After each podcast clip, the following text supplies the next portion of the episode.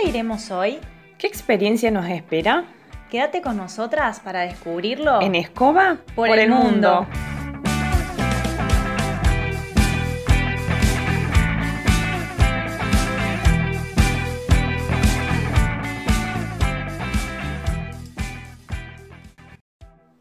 Hola gente, después de 8 mil millones de años de nuevo. Ya pasó una estación, ya estamos casi llegando a otra estación, porque el último episodio estábamos en primavera, ahora estamos en veranazo, con un calorazo, capaz que se siente de fondo el ruido del aire acondicionado.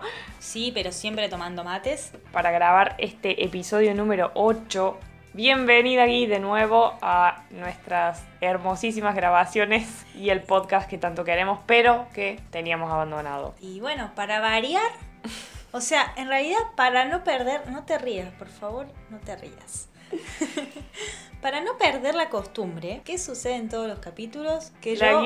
tiene trabajo nuevo, gente. Yo propongo que lo pongamos como una parte, digamos, del episodio. O sea, al inicio de los episodios nos tenés que compartir qué trabajo estás haciendo en este momento. Sí, porque encima pasó otro trabajo. En esas dos semanas, estuve trabajando dos semanas en un bar y no lo pusimos.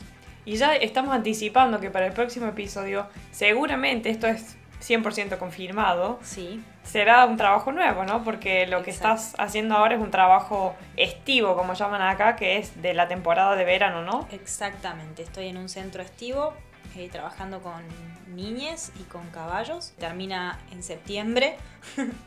Por ende, tendré un nuevo trabajo para el próximo podcast. Espero que sea en septiembre el, próximo podcast. Espero sí, que sea pronto el episodio y que sea pronto el trabajo también nuevo. Sí, sobre todo.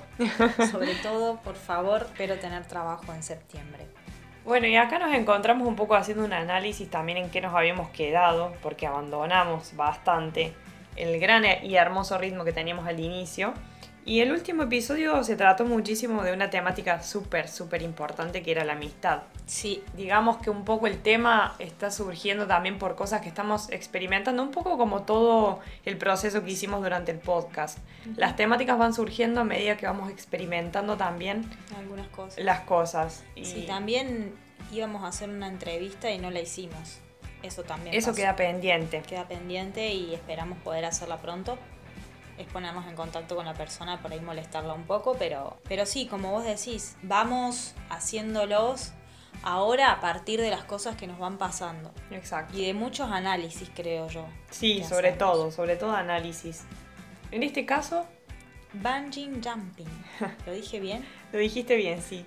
Saltar fue lo que nos pasó durante este periodo. Yo creo que la reflexión más grande que podemos hacer es cómo las cosas se dan de alguna forma, confiar y saltar y también cuándo no saltar. Exacto. Creo que un poco de eso vamos a hablar durante el episodio. Porque también el acto de saltar, sobre todo de hacer bungee jumping, es complicado porque una vez que te tiraste, ya está. Volvé para atrás vos, ¿eh? Entonces, también eso, ¿no? Un poco el momento reflexivo antes de pegar el salto está bueno y yo recomiendo un poco hacerlo. O sea, una vez que te tiraste, ¿no? Si las cosas salieron como vos querías, mortal. Pero si las cosas no salen como vos querés, como sucede en el 95% de los casos, vamos a tirarle un 5% de probabilidad de que sí.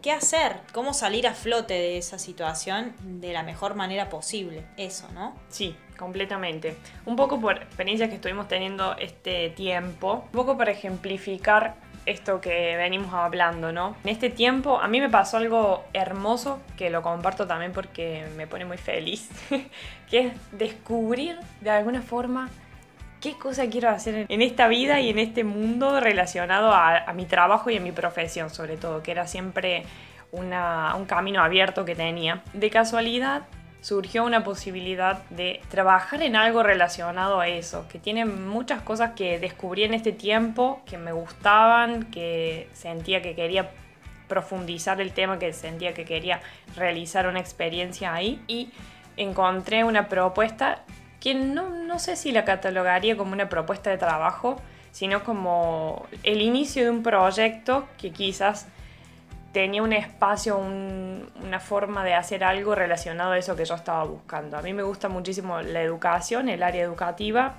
y esto era como una especie de escuela para, niños y para niñas que no vayan a una escuela convencional. sino que realicen educación en casa, que acá se llama homeschooling.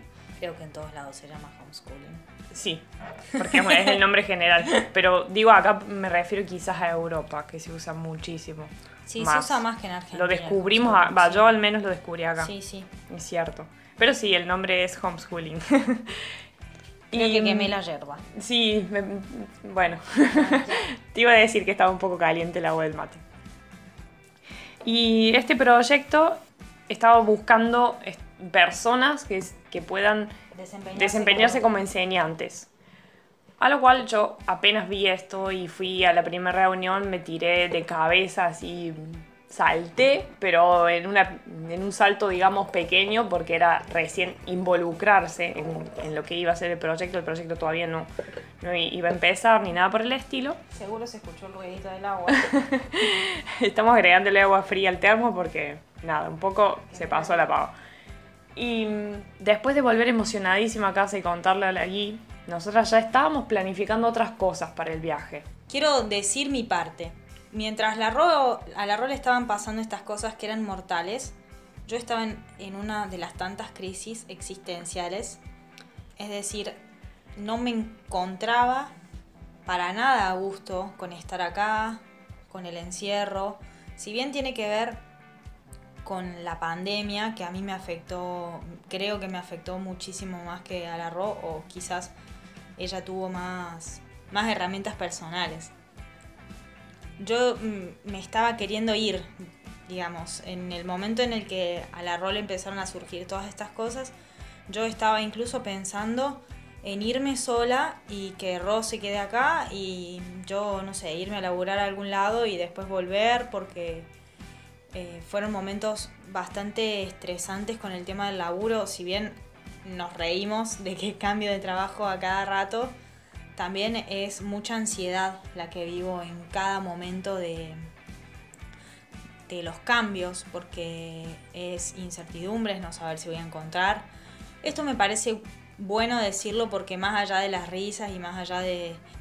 Hay un detrás de escena bastante complejo. Ah, sí, que también está, digamos, como que nuestro objetivo es tratar de no pintarles color de rosas la vida en viaje o la vida lejos de casa. Creo que fue, es el objetivo del podcast también, esto de, contarles todo. De contar la realidad.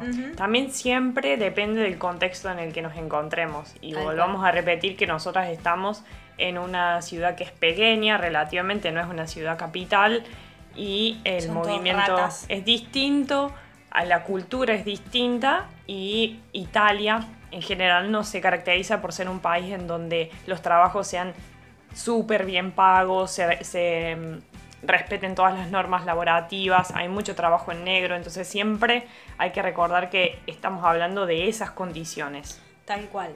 Eh, es como Argentina, pero más estable económicamente hablando. Después, es muy similar. Eh, y está mucho, creo que... La trampa. La trampa, sí, o el decirte vos, eh, yo te di trabajo, vos me tenés que agradecer a mí porque yo te estoy haciendo el favor de darte trabajo, entonces vos tenés que cumplir y hacer más de lo que está estipulado porque yo te doy trabajo. Esa es la filosofía acá. Que eh, no todo el mundo la tiene, de hecho la RO está trabajando hace cuánto, amor. Casi un año, va a ser un año en noviembre en realidad. Con esa familia que se convirtió en nuestra familia italiana, pero porque son distintos, distintos. O sea, después mucha gente, mucha gente se mueve con los valores estos que estoy diciendo. Entonces, mientras a la rol estaban surgiendo todas estas cosas mortales, yo me quería ir. O sea. De hecho, habíamos ya creado un ultimátum eh, calculando tiempos de en qué momento es mejor irnos, el aviso que tenemos que dar para dejar el departamento, eh, combinar también la visita argentina que tenemos tantas ganas de hacer. De alguna forma nos había quedado un mes del año 2022 justo para hacer todas las cosas que queríamos hacer. Pero cuando a mí me pasó todo esto, este descubrimiento, esas cosas iban a cambiar un poco porque este trabajo no se terminaba cuando nosotras queríamos irnos, sino que continuaba un poco más de tiempo y teníamos que adecuarnos de alguna forma a ese, a ese tiempo. Por lo tanto, eh, fue un momento bastante movilizante. movilizante, sí. En el cual volvimos a recordar los objetivos del viaje. Siempre, o sea, lo que rescato es que siempre la brújula estuvo ahí. Completamente. Porque en el momento en el que tomamos la decisión de saltar a ese proyecto, porque habíamos tomado la decisión de saltar a ese proyecto, eh, recordamos, ¿para qué estamos acá? Nosotras vinimos para vivir aventuras, para vivir experiencias, para aprender hacer cosas que nos gustan, sea donde sea. Si esto que le estaba pasando al arroz nos lo permitía, que fue un poco la condición, ¿no? Me podían incluir a mí en el proyecto, entonces estaba buenísimo. Y no era tan drástico, es decir, no era, bueno, nos tenemos que quedar acá para siempre, tenemos que mm, cambiar el, tipo de, vida que estamos teniendo, que por el momento nos gusta, porque tenemos la posibilidad de de hacer algunos viajes. Dentro de todo era un equilibrio bastante mm, razonable. razonable, como para decir, bueno, está bien, nos tiremos acá y cambiemos un poco los planes que habíamos establecido. Y le metimos para adelante al mismo tiempo porque en el lugar donde yo estaba se hacen muchas terapias que a mí me interesan. Entonces yo dije, bueno, apuesto también a este lugar y nos quedamos un tiempo más, no sé, e invertimos nuestras ganas, nuestro tiempo, todo a estas cosas que de última las queremos ir a vivir a otro lado, porque yo me quería ir porque mi vida estaba siendo demasiado monótona y muy lejos de aquello que como persona me hace bien. Acá rescato también que estos proyectos e ideas que hacían que cambiemos la nuestra para quedarnos se relacionaban con lo que queríamos incorporar como aprendizajes para nuestra profesión, para nuestra vida, sí, sobre todo pero a nosotras siempre está el factor profesión que nos mueve de alguna forma a decir, bueno, sí, pero también quisiera poder hacer algo relacionado a lo mío, más allá de que acá sabemos cuáles son las condiciones y que decidimos no llevarlas a cabo y es algo que pensamos hacer quizás en otro lugar. Eso también me parece importante porque la brújula también tiene ese factor tan importante para nosotras. Tal cual. Entonces no es que iba con algo completamente al contrario de lo que nos decía la brújula. Para pasarlo en limpio, lo que yo le compartía al arroz, si tengo que trabajar durante un año en un café, en un restaurante o lo que sea, voy a tratar de hacerlo en un lugar donde sea reconocido, donde me paguen bien y no me esclavicen. En cambio, si yo tengo que trabajar de, de mi profesión, aunque no me paguen tan bien, aunque no reciba los reconocimientos que estoy esperando para algún momento de mi vida, pero tengo el aprendizaje, sí elijo quedarme acá. Tal cual. Esa era como, ese era el sentido de, de la brújula en ese momento. En ese momento y de decidir. Porque acá, ¿qué pasa? Digamos, esto cada una de las personas que esté escuchando al momento de realizar el viaje, va a tener la posibilidad de vivir un montón de experiencias relacionadas con el trabajo, porque es casi que lo fundamental también, porque es lo que te permite estar durante ese tiempo que uno está fuera de casa. Y lo que uno sienta en ese momento también va a hacer que tome distintas decisiones, porque entiendo y sé que habría muchísimas personas que se encontrarían bien acá haciendo trabajos de ese tipo, porque Simplemente son las necesidades que tiene cada persona están cubiertas. Tal cual. Entonces siempre, siempre volvemos a lo mismo. Depende de la brújula de cada persona. Depende de cuáles son tus aspiraciones, depende de cuáles son tus sueños, depende de cuáles son tus, tus expectativas. Y también la flexibilidad de la brújula, que lo venimos, para mí siempre es una recapitulación de, los, de las cosas anteriores, ¿no? Pero porque nuestra vida está siendo así. Sí. Está siendo un constante valorar objetivos. Lo que le comparto a la Ro es que no tengo más ganas de regalarle días de mi vida a un trabajo que me esclavice en este momento.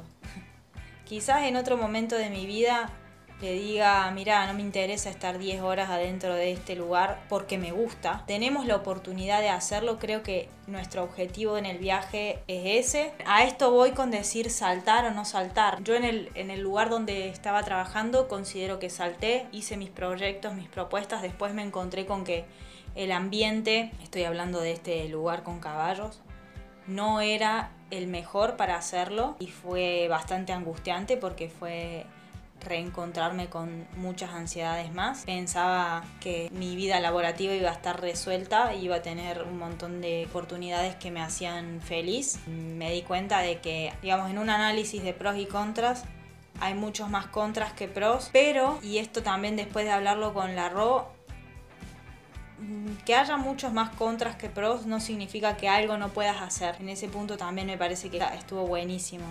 Capaz que no pueda estar trabajando todos los días en ese lugar, pero hacer unas pequeñas cosas que me hagan sentir bien y que me aporten a mí, quizás sí sea posible. Eso, como laburar la flexibilidad. Sí, equilibrar de alguna forma para poder hacer algo y no directamente descartar una posibilidad porque tiene más contras que pros, sino que quizás algo se pueda hacer todavía. Siempre hay algo vivo sí. que, pueda, que puedes rescatar de eso, aunque no sea como uno esperaba, de todo.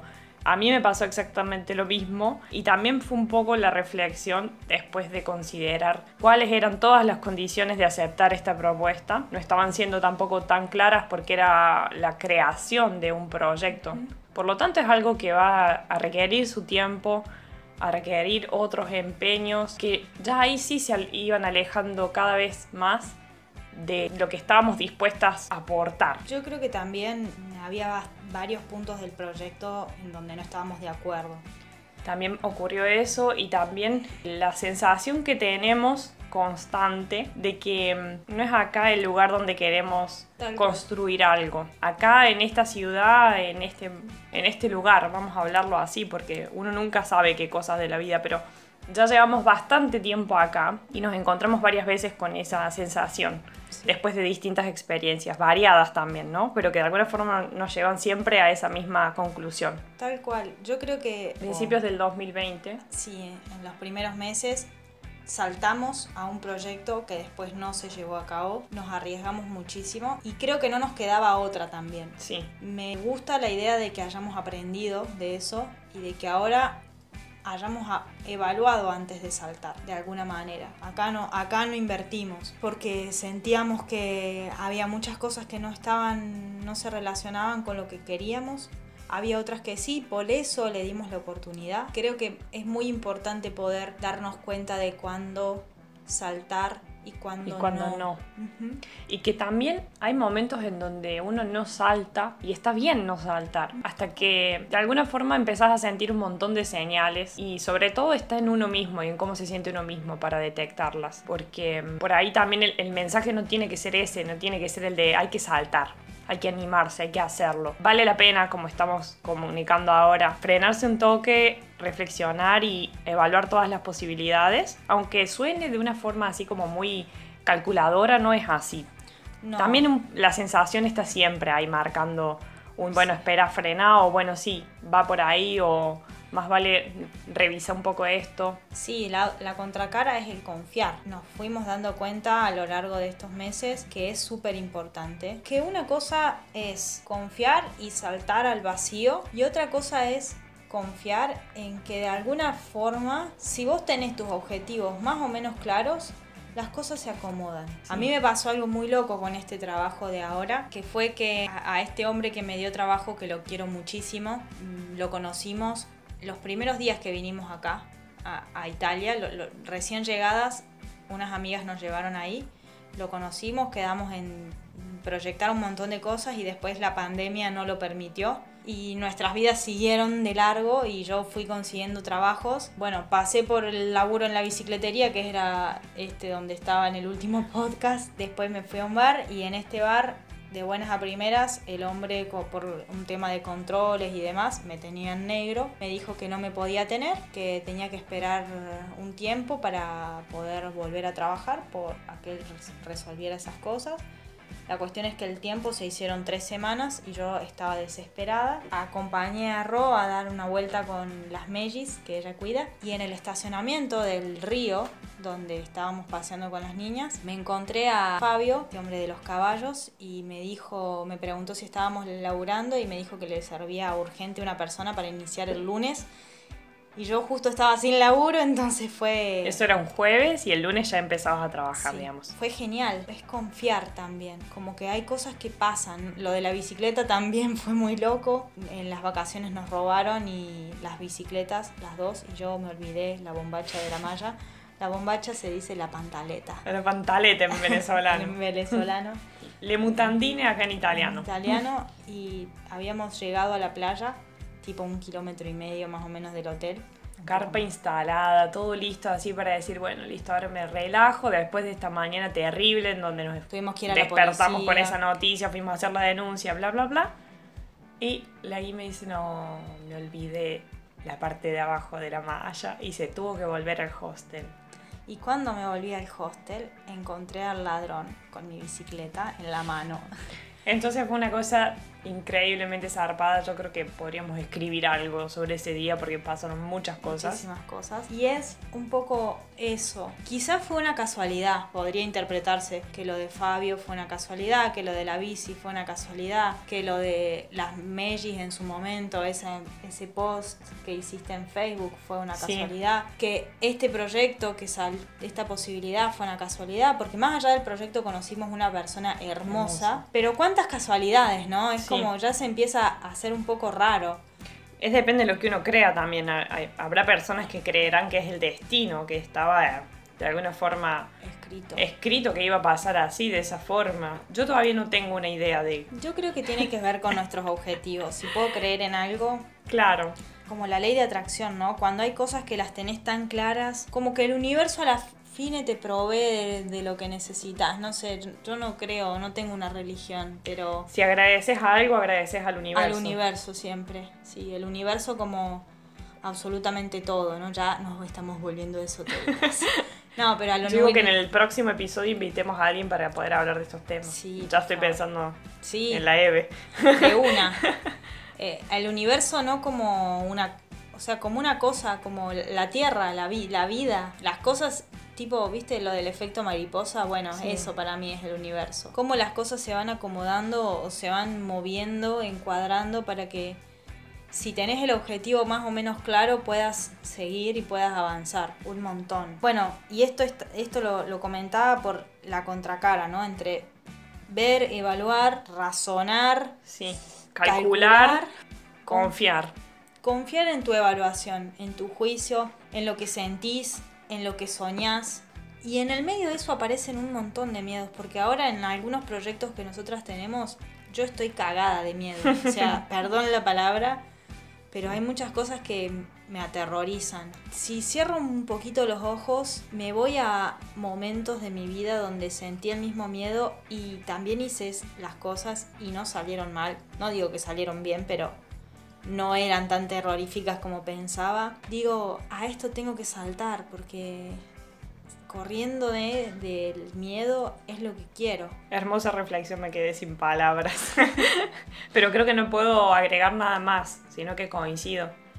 Coincido mucho y también en la cantidad de cosas que se aprenden así, de esta forma, un poco en situaciones incómodas, en situaciones que por momentos son estresantes, que por momentos no desea que se terminen y que bueno, ya quiero estar en casa. Esa sensación también nos ha pasado muchas veces de, de, volver, a un, mami. de volver a un lugar seguro, a un lugar en donde uno no tiene preocupaciones y cosas, pero después se recogen tantos frutos que de alguna forma hace que cada pequeña sensación valga la pena. Y eso, también no pintar todo de rosa y todo mágico, pero sí un poco todo lo que estamos aprendiendo, porque nos han pasado cantidades de cosas en este viaje. Y no quiere decir, yo siempre repito lo mismo, ¿no? Porque sí, el podcast se trata de un viaje.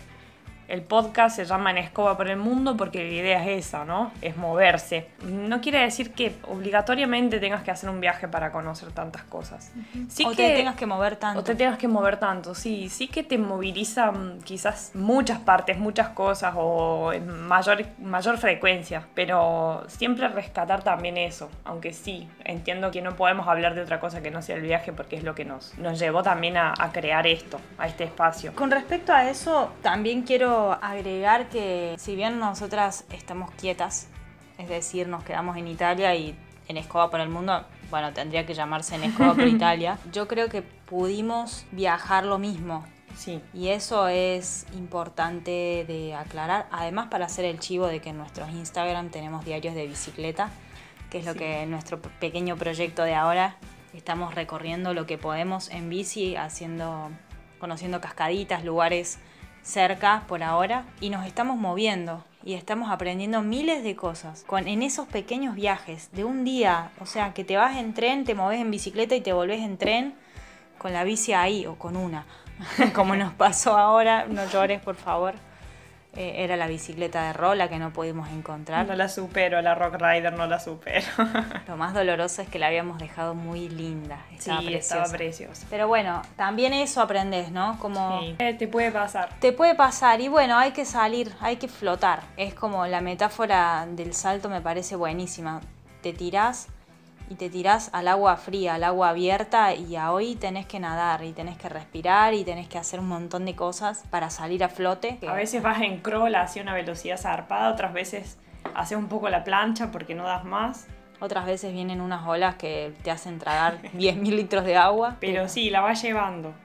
La vas llevando y mientras tanto vas aprendiendo. Si la brújula está más o menos en su dirección justa, te van a pasar cosas que te van a ir guiando en ese objetivo y te van a pasar cosas que te van a hacer salir de la brújula y que está en vos si querés retomar al objetivo dejado atrás o si querés reformular ese objetivo en otro porque es completamente válido, siempre escuchándote. Un poco esto que contabas del último del cicloturismo que estamos haciendo quizás nos da pie para pasar al, al momento curioso de este episodio que últimamente estamos improvisando. Sí. Últimamente, hace, hace como un mes y medio atrás, en el último episodio también improvisamos, en este también lo estuvimos charlando un poco antes de, obviamente, empezar a grabar, pero la idea sale a partir de estas nuevas aventuras que estamos teniendo en dos ruedas, bueno, en cuatro, bueno, en dos porque no tengo más mi bici, que nos llevó a averiguar sobre distintas aplicaciones, sobre distintos modos de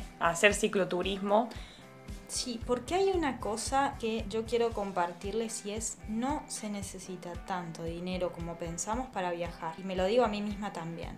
Sí, es un mensaje también para nosotras que estamos todo el tiempo con ese miedo de no llegar, de no tener lo suficiente. Siempre depende del estilo de viaje que uno haga, pero verdaderamente si te mueve tanto esa necesidad de viajar, lo puedes hacer hasta con muy, muy, muy poco. Muy poco. Es más barato de lo que piensas. Bueno, nada, te dejo con el momento curioso, Respecto a eso, estuvimos averiguando qué formas había de hacer cicloturismo también de una forma muy económica. Y encontramos dos aplicaciones geniales. Siempre depende del contexto, ¿no? Acá en, Europa se hace muchísimo, entonces hay muchísima información, muchísimas páginas para visitar, muchísimas herramientas que te pueden servir. Están en todos lados, pero quizás acá está más fomentado y más, no sé cómo Como que tenemos menos miedo acá. También, también, la situación es distinta, sí. Pero una de las aplicaciones se llama Fountains in Italy, porque acá hay muchas, muchísimas fontanelas, como le llaman acá, de agua potable, deliciosa, fresca, mágica, que la tomas y decís, wow. Por todo el país, prácticamente por todo el país. Hasta ahora no hubo lugar donde no hayamos encontrado una fontanela. Acá a unos 50 metros tenemos una, por ejemplo, nosotras. En Tivoli está lleno de por sí. En Roma también. Entonces es genial saber que salís con una botella de agua y la podés llenar todo el tiempo y todas las veces que quieras. Nos sirvió muchísimo en estas vacaciones de verano que hicimos en Abruzzo, que andábamos mucho con la bici y encontramos fontanelas cada dos por tres gracias a la aplicación que se había descargado la guía. Después hay otra que se llama e-Overlander. Eh, no sabemos. E-Overlander. Y Overlander, Jove, Iove. que es para encontrar cam- o sea, lugares para acampar. No, muchas cosas. Para, ya te digo todas las utilidades que tiene. La lista de cosas. Puedes encontrar lugares para dormir tipo hostels, puedes encontrar campings para auto, para mm, campings carpas. de ver, campings, digamos, Para acampar. para acampar, espacios para pasar la noche, Sí, em, gratuitos, digamos, espacios libres. no sé, piletas, muchísimas cosas, espacios para combis, buenísimo. Y también hay en Argentina, o sea, yo estuve chequeando si, si funcionaba también en Argentina y funciona. Y funciona. Hay un montón de cositas. Y hay otra también que se llama Caravan Ya, que es, Más para combis que para ir con la carpa, digamos. sí, pero hay. Ay, sí, eso está buenísimo porque también acá encontramos esto de que hay muchos lugares que permiten que vos armes tu carpa sin que nadie te diga nada, sin que y sin que tengas que pagar, digamos, sin que necesariamente sea un espacio destinado a eso. Vamos a intentar hacer una aventura de esas en estos días, que supongo después tendremos algo para compartir, para, para contar sobre cómo nos fue, al menos de, un- Sí. de una noche. Eso está buenísimo y nos impulsó todavía más el hecho de también ver que hay personas que lo hacen. Sí. Yo creo que eso es clave, por eso también es la idea de contar muchas Sí, cosas compartirlo. acá. Compartirlo, porque quizás es el puntapié que otra persona estaba necesitando escuchar para largarse Sí. y para saltar. Y también, porque esto va para otros proyectos que tenemos, que no los vamos a mencionar, pero que involucran dormir en lugares así. Exacto. Entonces, empezar de a poco, no sé, te podés ir un día, tenés ganas de viajar en bicicleta o tenés ganas de viajar con la mochila. Empezá de a poco, andate un día 20 kilómetros, 30 kilómetros lejos de tu casa con la carpa y fíjate si te animás a dormir ahí, si estás cómodo, cómoda. Sin que No. sea algo demasiado arriesgado, porque puede pasar